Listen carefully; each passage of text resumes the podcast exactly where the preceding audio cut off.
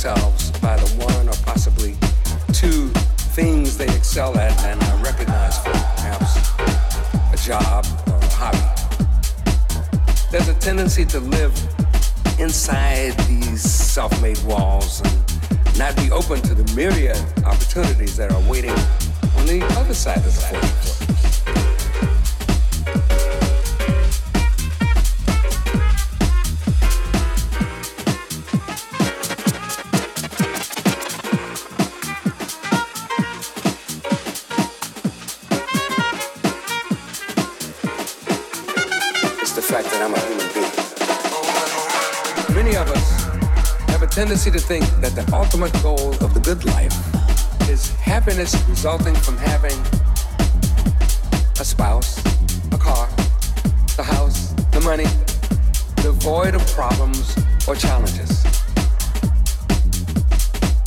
A life of ease.